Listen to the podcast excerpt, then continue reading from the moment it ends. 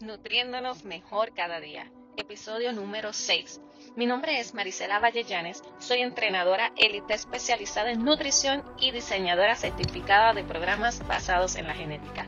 Y como todas las semanas, estoy por aquí conversando contigo temas sobre la nutrición, el bienestar y el crecimiento personal.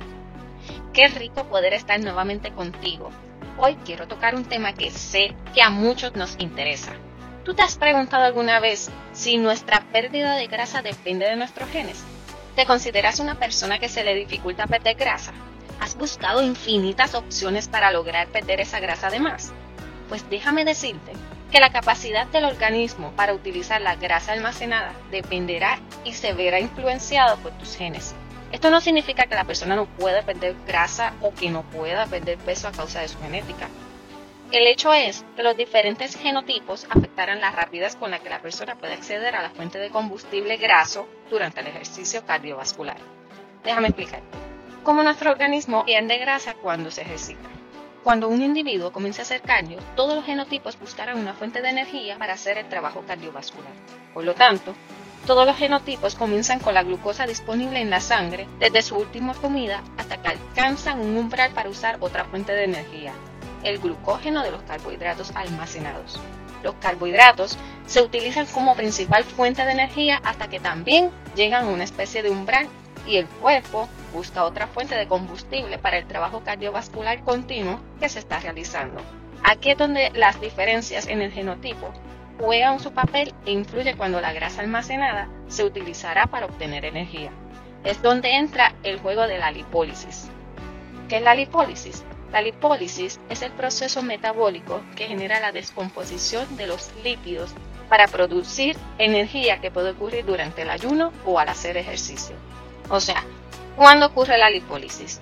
La lipólisis ocurre cuando el organismo tiene necesidad de energía y ya no tiene más opciones de fuente de energía o fuentes de combustible que es lo mismo. Ahora bien, vayamos un poquito hacia atrás para entender este proceso. Ya sabemos que obtenemos energía a través de los alimentos que ingerimos y la principal fuente energética del organismo son los carbohidratos o hidratos de carbonos, que también lo mismo. Estos se almacenan en forma de glucógeno dentro de los músculos y en el hígado. Y ese glucógeno será el principal responsable del rendimiento durante el ejercicio o el entrenamiento. Pero como no se puede almacenar mucho glucógeno, el resto de las calorías ingeridas en forma de hidratos de carbono se transformarán en grasas. Y este mismo orden que el organismo utiliza para almacenar es el mismo orden que utiliza para gastar o consumir. Cuando ya se le agota la primera fuente de energía, que es el glucógeno, va por la grasa. Y de esta forma la lipólisis actúa degradando los triglicéridos, los cuales se descomponen en ácidos grasos y glicerol, gracias a las lipasas, que son las enzimas que intervienen en este proceso liberando energía para nuestro organismo. La lipoproteína lipasa es la principal enzima encargada de la descomposición de triglicéridos.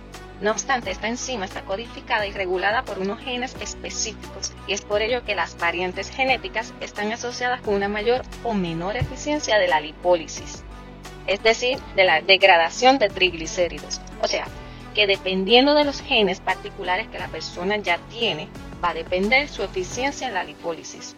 Es por eso que entender tu genética ayudará a programarte un plan de alimentación sostenible a largo plazo que se ajustará específicamente a ti, a cómo funciona tu organismo.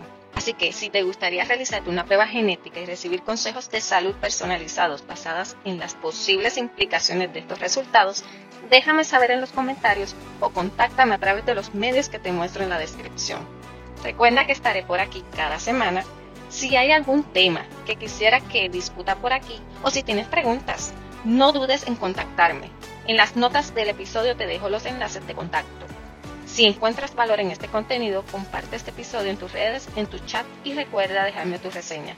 Esto me ayudará muchísimo a seguir motivándome y continuar brindándote información valiosa con el fin de nutrirnos mejor cada día. En el próximo episodio hablaremos acerca de la resistencia a la insulina.